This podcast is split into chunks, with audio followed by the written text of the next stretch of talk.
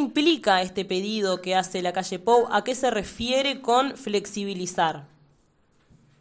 Bien, es una pregunta muy importante ya que, bueno, todo este tema, digamos, de, la polémica, a mi modo de ver, este, evidenció que hay bastante desconocimiento, ¿no? En la opinión pública sobre, este, qué implica flexibilizar comercialmente el bloque. Este, bueno, yo entiendo que en el marco del Mercosur eh, esta expresión este, puede indicar dos cosas. En primero sería flexibilizar, por ejemplo, su arquitectura jurídico-institucional, si se quiere. Por ponerte un ejemplo, sería muy razonable llamar a flexibilizar este, el sistema de la toma de decisiones. Concretamente, la regla del consenso, este, como que parece más, eh, más propia de, bueno, de una mera cooperación que de un proceso de integración con la intensidad de un mercado común, que es a lo que apunta justamente el, el Mercosur, ¿no? El mercado común del sur. Eh, esto ha hecho que el proceso se vea enlentecido. Ahora, bueno, lo que nos compete, obviamente no, no, es esto, sino que es la flexibilización comercial, lo cual, de, alguna forma, este, si me permitís, nos lleva a los años 2000, que en el marco del relanzamiento del Mercosur, el Consejo Mercado Común, que bueno, es un órgano de, este, que, está encargado de la conducción política del bloque, emitió la decisión 3200, este, que bueno, eh, entre otras cosas, prohíbe a los estados partes firmar acuerdos preferenciales, eh, comerciales obviamente, no sean negociados por el bloque en su conjunto. Y bueno, esto a priori ataría a los estados a que no puedan negociar de manera unilateral con terceros estados. Eh, y, bueno, creo que la palabra a, priori, si se quiere, o esas dos palabras, este, son bien importantes, ya que bueno, tiene algunas cuestiones técnicas que hoy en día hacen que se cuestione si realmente está vigente. Concretamente me refiero a la internalización, porque bueno, este, yo no sé si, si estás al tanto, pero bueno, en el Mercosur las normas, los actos jurídicos que son emanados por este, los órganos con capacidad decisoria del Mercosur deben ser incorporados a los, ordenamientos, a los ordenamientos jurídicos internos de los estados. Y bueno, este no fue el caso de esta decisión que te menciono, de la 3200, y bueno, eh, existen lecturas de que la norma por tanto no es vigente y no tiene validez. Esta fue la conclusión que básicamente llegó el gobierno de Tabaré Vázquez en 2018, ¿no? Que bueno, que el, gobierno hizo un estudio en el cual este, concluyó eso, este, que, bueno, que la decisión no constituía una, limitación eh, y, entendió que era meramente declarativa. En aquel entonces el gobierno Vázquez quería eh, concretar un tratado de libre comercio con China, este, ¿no? Recordemos. Eh, bueno, al final el tratado de libre comercio no, no tuvo éxito, no necesariamente por, por bueno, por esta cuestión técnica de la normativa del bloque, sino más que nada porque, al menos a mi modo de ver, no, no existía el consenso necesario en el partido del gobierno, que era el Frente Amplio, y, bueno, este, por eso no, no se termina este, concretando, porque bueno, como sabemos, eh, hay algunas ramas del Frente Amplio, algunos sectores que este, suelen negarse a, a la liberalización económica y comercial, etcétera. Clarísimo. Y en ese sentido, este vínculo que viene siendo bastante áspero entre la calle Pou y Alberto Fernández, ¿se asemeja al que tenía Tabaré Vázquez y Macri, teniendo en cuenta que también tenían diferencias ideológicas, pero este, en ese momento Macri eh, como presidente de derecha de Argentina y Tabaré Vázquez como representante de la izquierda en Uruguay? ¿O hay una cuestión particular entre la calle Pou y Alberto Fernández? ¿Cómo venían antes las relaciones diplomáticas? Y cómo vienen ahora? ¿Hay algunas diferencias o se vienen en una misma línea? Bueno, diferencias siempre hay, eso está claro, ¿no? Yo de todas maneras no sé si llamaría, este, bueno, no, recuerdo con exactitud el adjetivo que utilizaste, pero no, no sé si diría que es mala la relación, tampoco hablaría de un quiebre, ni mucho menos, este, de, bueno, de la relación entre Alberto Fernández y la calle Pou. Eh, recordemos, bueno, un breve revisionismo, ¿no? Pero la relación bilateral Argentina-Uruguay en, lo que va del siglo eh, se podría decir que no, no ha sido muy buena o, por lo menos que no ha sido tan buena como podría haber sido teniendo en cuenta la coincidencia ideológica que tuvieron algunos gobiernos ¿no? de, ambos países. Concretamente me refiero, por ejemplo, a la época de Néstor Kirchner y, Vázquez, en, el cual bueno, se dieron varios conflictos relacionados con la, primera planta de celulosa, recordemos, este, que bueno, en, en Fraiventos, por parte de la empresa Bosnia, ya después con Cristina Fernández de Kirchner y, con Mujica este, en nuestra presidencia. Eh, el conflicto se reavivó varias veces. Tenemos, bueno, el, muy recordado dicho de Mujica sobre que esta vieja es peor que el tuerto. Este, y bueno, ya en, 2015 asume Macri y, bueno, tenemos la segunda presidencia de Tabaré. Y, de alguna manera los intereses de Uruguay en materia de política comercial se alinearon un poco más, al menos eh, esto obviamente es muy, muy subjetivo, ¿no? Pero bueno, es, mi visión por lo menos. Y, por ejemplo, se pudo avanzar en el acuerdo Mercosur-Unión Europea, un acuerdo que llevaba estancado bastante tiempo, que tiene muchos años. Y también eh, Macri, bueno, fue partidario de la flexibilización comercial del bloque, algo que, bueno, que, es un tema que está hoy en día en boca de todos. ¿Por qué digo todo esto? Bueno, porque esto, digamos, eh, nos dice de que la política exterior de un país no, no es tan lineal como a veces podemos creer, digamos, ¿no? Eh, si bien con sus matices, los gobiernos de Kirchner y, Vázquez, y bueno, Mujica después, y luego Vázquez, eran de izquierda, pero aún así tuvieron muchos conflictos, ¿no? Este, fue una relación compleja. Por otro lado, Macri se lo puede catalogar de muchas maneras, pero seguro de izquierda no, no es, ¿verdad? Eh, algunos interpretan que, bueno, que es liberal o socioliberal, otros directamente neoliberal, etcétera y en cualquier caso muy diferente a Vázquez. Y pese a esto se da una coincidencia bastante importante en materia comercial, de apertura este, al mundo, que es la del regionalismo abierto, ¿verdad? Y no desde una perspectiva eh, en su totalidad, si se quiere, de, bueno, del consenso de Washington o del neoliberalismo, sino simplemente de la liberalización del comercio, ¿no? Este, y bueno, nada, llegando a la actualidad tenemos a Alberto Fernández, este, que bueno, obviamente es peronista, la calle Pau es un liberal de derecha, pero esto no, no necesariamente debe indicar a priori que vayan a tener una mala relación, ni mucho menos. Este, de hecho, en más de una, de una entrevista este, lo, escuché a Fernández decir que, tiene un vínculo muy importante con la familia de la calle, y esto eh, antes de, la polémica de, la cumbre, ¿no? Del lastre. Hace poco, eh, claro, sí, exactamente, el lastre. Eh, hace poco comieron un asado, Bustillo tiene buena relación con Alberto Fernández, etcétera, etcétera, etcétera. Este, y bueno, también teniendo en cuenta que la calle Pou ha hecho mucho énfasis en que, eh, bueno, supuestamente lleva una política exterior guiada meramente por intereses nacionales, ¿no? Eh, yo creo que, y entendamos una cosa, creo que se interpreta lo, que dijo Alberto Fernández eh, desde una lógica que es solamente el presidente de Argentina, ¿no? El tema de, del lastre, que él dice que si, si somos un lastre, que no queremos ser un lastre para nadie, que salgan del barco, etcétera eh, también tenemos que recordar que en ese momento, y, lo es ahora, Alberto Fernández, el presidente pro tempore del Mercosur, y él cuando dice no queremos ser un lastre para nadie, la calle Pou había dicho que eh, él no quería que el Mercosur fuera un lastre. Entonces, bueno, tampoco necesariamente tiene que Alberto Fernández haberlo entendido este, de, mala manera o, o, un malentendido, sino simplemente que Alberto Fernández puede llegar a haber hablado en, en, en nombre del bloque, ¿verdad? Este, entonces, bueno, creo que, hay varias este, aristas que no se tienen muy en cuenta, si se quiere, a la hora de, hablar de esto. Después, bueno, podríamos conversar qué tan posible es la flexibilización comercial, si es buena para nosotros o no, pero, pero bueno. No, pero precisamente eso es lo que te iba a preguntar. ¿Esto nos beneficia como país? En, si nos beneficia, ¿en qué sentido? Y si nos beneficia o nos debilita, ¿no? Bien, es una, es una muy buena pregunta que, que no, no, creo que tenga una única respuesta, ¿no? Siempre hay que tener en cuenta eso, que, que, que bueno, se puede analizar los, distintos temas desde varias perspectivas. Yo te puedo decir la mía, yo entiendo, y esto es un tema polémico, ¿no? El tema de la flexibilización comercial, el tema de los tratados de libre comercio, etcétera.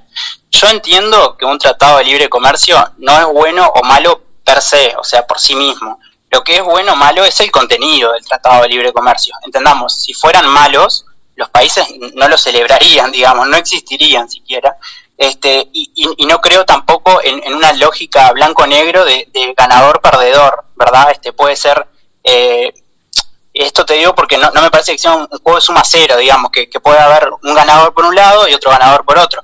Eh, yo creo que, que, bueno, algunos rubros sí van a salir beneficiados, otros van a salir perjudicados, Entiendo que el nivel de éxito de un tratado de libre comercio, por tanto, depende este, de que hayan más sectores beneficiados que los perjudicados. Este, y bueno, también que estos, que los sectores que son perjudicados sean subsidiados para paliar una posible pérdida de empleo, por, por darte un ejemplo, ¿verdad? Este, lo que sin dudas creo que sí es positivo, y en esto soy bastante taxativo, es que aumenta la competitividad productiva de nuestro país este, ya que la industria uruguaya tiene que competir con otras industrias para mejorar en términos de, bueno, de, coste, de calidad, de productividad, etcétera. Eh, lo que sí este, no podemos hacer es eh, tratados de libre comercio porque sí. eh, no sé por decirlo de alguna forma. Eso ya me parece que tendría un dogma de liberalismo a cualquier precio, el cual yo ya no comparto. ¿Qué es lo que busca Uruguay concretamente con esta iniciativa? ¿Hacia qué mercado se pretende abrir? ¿Hay alguna alguna alguna línea en la que ya se está este, posicionando? Eh, bueno, sí, y, nuevamente insisto, ¿no? Es, es, este, es algo que se viene hablando hace mucho, concretamente el, caso con China, por, por decirte un ejemplo, es, es sin duda eh, la, oportunidad más interesante este, que, se presenta, digamos, de hacer un tratado de libre comercio con China. También, bueno, se, se habló en su momento de, del tratado de libre comercio con Estados Unidos, que, si no me si no me equivoco, tengo un poco de miedo a equivocarme, pero estoy bastante seguro que fue el primer este, gobierno de, de Vázquez el que tuvo esa, esa posibilidad. Este, y, y, bueno, nada, yo insisto en en que las reacciones que se dieron después de, la polémica me parece que fueron bastante desmedidas. Yo no, no creo que, y, concretamente te cito el, el, tema de la salida del Mercosur, ¿no? Este, me, me pareció un, montón y, creo que siempre hay que poner en, la balanza de un lado de otro qué, qué es más importante, qué pesa más para nuestro país. Este, de todas formas fue más que nada una reacción en redes, de hecho dicho por eh, el propio La Calle Pou, este, hay mucho más para construir que para destruir, este, que, bueno, que él confía en el Mercosur, etcétera. Eh, pero bueno, concretamente, si me decís este, qué oportunidades hay, es una pregunta difícil de contestar porque todo se ha manejado en términos muy generales. Recién el gobierno de la calle Pou está preparando una propuesta para presentársela eh, en la próxima reunión del Consejo Mercado Común, que va a ser este mes, una propuesta concreta, ¿no? un documento. Eh, entonces, bueno, eso, es, un poco difícil. Lo que sí te podría decir es que desde qué posición Uruguay podría negociar un tratado de libre comercio con potencias extranjeras por su lado, ¿no? Es complicado pensarlo. El Mercosur es la quinta economía mundial, eh, tiene dos países en el G20, eh, geopolíticamente su peso es innegablemente mayor, y, esto me parece bien, bien importante señalarlo porque, bueno, tenemos, por ejemplo, el tercer acuífero de agua dulce más importante del mundo y corren tiempos en, el que el agua cotiza en bolsa eh, y bueno, somos un mercado de 300 millones de personas frente a, a, 3 millones y media solamente Uruguay. Este, entonces, bueno, nada, eso. Me parece que, hay que poner en, la balanza una cosa y otra y, entender que, a un país chico como Uruguay eh, la integración le sirve por la simple razón que se vuelve mucho más fuerte. Cuando planteabas hoy más temprano que algunos rubros podrían resultar perjudicados, ¿cuáles son los rubros que podrían resultar perjudicados y cuáles los que podrían llegar a resultar favorecidos? Bueno, bien, es una buena pregunta, eh, la cual va a ser difícil de contestar porque, de nuevo, no tenemos nada este, en papel. Eh, entendamos, los rubros perjudicados o beneficiados va a depender de, con qué país eh, vayamos a hacer el Tratado de Libre Comercio. Este, bueno, siguiendo ya, no, no, me quiero poner muy teórico ni nada, pero siguiendo, por ejemplo, a David Ricardo, este, los países tienen ventajas comparativas en, determinados eh, rubros frente a otros. Eh, los países que tengan una ventaja comparativa eh, en un rubro ante el mismo rubro en Uruguay, ese rubro de Uruguay va a ser perjudicado, ¿verdad? Este, y bueno, y hablo de ventajas comparativas, puede ser, por ejemplo, en la mano de obra, en la materia prima. No sé, por decirte un ejemplo, y, que esto sí es concreto, el tratado con la Unión Europea y el Mercosur no prospera porque hay eh, muchos países agrícolas de la Unión Europea que no aceptan el tratado. Simplemente es eso. Y que bueno, después se lo encubre también por el tema medioambiental. ¿Por qué es eso? Porque bueno, porque los países del Mercosur tienen una ventaja comparativa en, en el rubro este, agrícola. Por, por darte un ejemplo concreto, así me, me explico un poco mejor. Pero a fin de cuentas es eso, este, los ganadores y perdedores, hablando nuevamente de rubros, se, se van a ver cuando firmemos el Tratado de Libre Comercio o cuando esté la posibilidad real y bueno, se puede hacer un estudio de, impacto de, del mismo. ¿Este acuerdo con la Unión Europea tiene un futuro de posibilidad o ya es algo que se puede dar por perdido? Este, y es complejo. Eh, la calle Pogo hace no mucho este, lo escuché decir de que había tenido una, reunión con Merkel y que no, no era nada este, digamos que no veía con buenos ojos de que, de que fuera a salir el, tratado Mercosur-Unión Europea. Eh, recordemos, bueno, que, que, el Mercosur somos en este momento cuatro países miembros, este, Argentina, Brasil, Uruguay y Paraguay. Venezuela está suspendido, de acuerdo al, al, protocolo de Ushuaia. Eh, y bueno, Bolivia está en proceso de adhesión, pero el, la Unión Europea tiene muchos más Estados miembros es mucho más complejo porque no solo tiene que ser aprobado por, por cada Estado, eh, bueno, obviamente por, por los órganos este, con, capacidad decisoria de, la Unión Europea, también por los Estados, pero aparte también muchas veces por parlamentos este, de, de, no sé cómo es el nombre, digamos, de la, entendamos, de lo que sería un departamento, por ejemplo, no sé, por darte un ejemplo, en, Alemania. Eh, o sea, eh, parlamentos realmente de, ciudades, etcétera. Entonces, realmente es muy complejo el, el, tema del acuerdo, se está encubriendo mucho por el tema medioambiental, se lo critica, bueno, a Bolsonaro por el tema del Amazonas y todo lo demás, este, pero, pero trae un proteccionismo encubierto muy importante que, que de nuevo va de la mano con el tema agrícola. Yo lo veo difícil, pero bueno, veremos. Diego, ¿qué, volviendo a lo que estábamos conversando de la propuesta de Uruguay sobre la flexibilización, hablamos sobre Argentina, porque evidentemente es lo que ha sido más sonado el último tiempo, pero ¿qué pasa con los otros socios de la coalición, de la coalición, de la, del, del, Mercosur? ¿Qué piensan al respecto? ¿Qué, ¿Qué posibilidades hay? ¿En qué los beneficia o no los beneficia? Por ejemplo, un país como Paraguay, que tiene algunas características bastante parecidas a las de Uruguay. ¿Cómo lo ves? Bien, este, mm, entendamos, la calle Pou se reunió bilateralmente con, con, bueno, con todos los mandatarios eh, del, del, Mercosur, se, reunió con Bolsonaro primero, este, después también con Benítez y, bueno, eh, se había reunido antes con, Alberto Fernández. Eh, Bolsonaro de, alguna forma fue muy muy correcto en, el sentido de, que no se la quiso jugar para ningún lado, pero, pero sí entiendo que, que se ve que mm, tanto Bolsonaro como Aldo Benítez están más inclinados, si se quiere, hacia la propuesta de flexibilización este, de, de Uruguay y, como que Argentina en este sentido queda más este, aislado por una cuestión de, de, bueno, yo creo que, que, igualmente es muy razonable lo que plantea este, Alberto Fernández, digamos, su, negativa ante este regionalismo abierto que, que bueno, que tendría de, adherentes a, Uruguay, a Brasil y a Paraguay.